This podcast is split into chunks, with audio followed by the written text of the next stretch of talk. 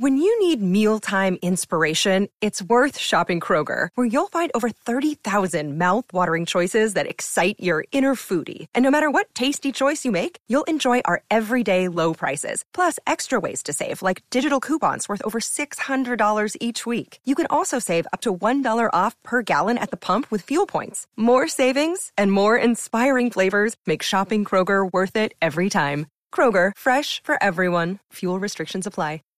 Primicia en Blue Radio hasta ahora, don Ricardo Espina. Jorge, buenas tardes. Atención, la Corte Constitucional acaba de admitir para su estudio una demanda que pretende tumbar la posibilidad de que las personas halladas responsables fiscalmente puedan aspirar al ejercicio de cargos públicos. Esto, si llegara a aceptarse y si llegara a fallar a favor por parte de la Corte, reviviría políticamente a Gustavo Ay, Petro. gracias. Abriría la puerta para que Gustavo Petro sea candidato presidencial en 2018. Muchas gracias. Hoy hay una sentencia de tipo fiscal de diciembre del año pasado de la Contraloría Distrital que dejó en firme una sanción contra usted, señor exalcalde Gustavo Petro, por la rebaja de las tarifas de Transmilenio.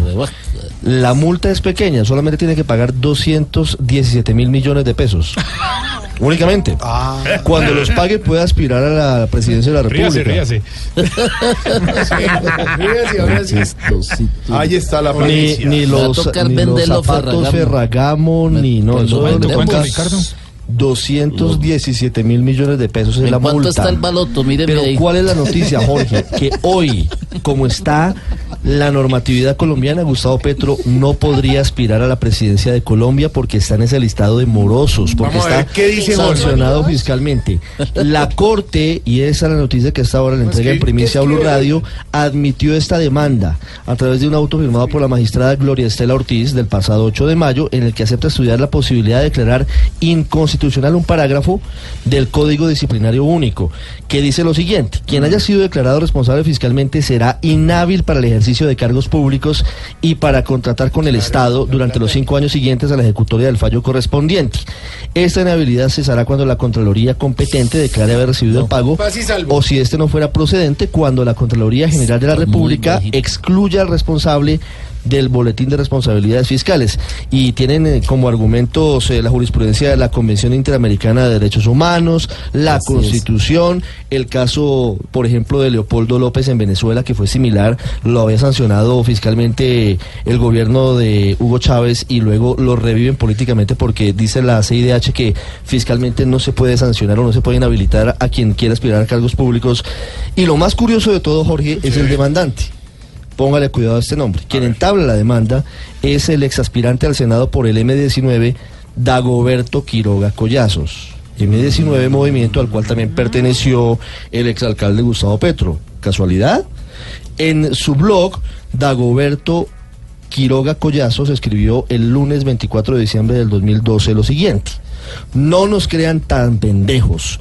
Quienes se rasgan las vestiduras por lo que viene pasando en Bogotá con el tema de las basuras, quieren hacernos creer que Gustavo Petro ha llegado a gobernar la ciudad soñada, donde todo andaba bien, donde las normas se cumplían, donde la contratación era un derecho de virtudes, donde los procesos licitatorios eran los más transparentes y una cantidad de etcéteras y finalmente termina defendiendo a Petro. Dice, en fin, quieren hacernos creer que en Bogotá todo era perfecto hasta que llegó un alcalde que quiere acabar con ese idilio.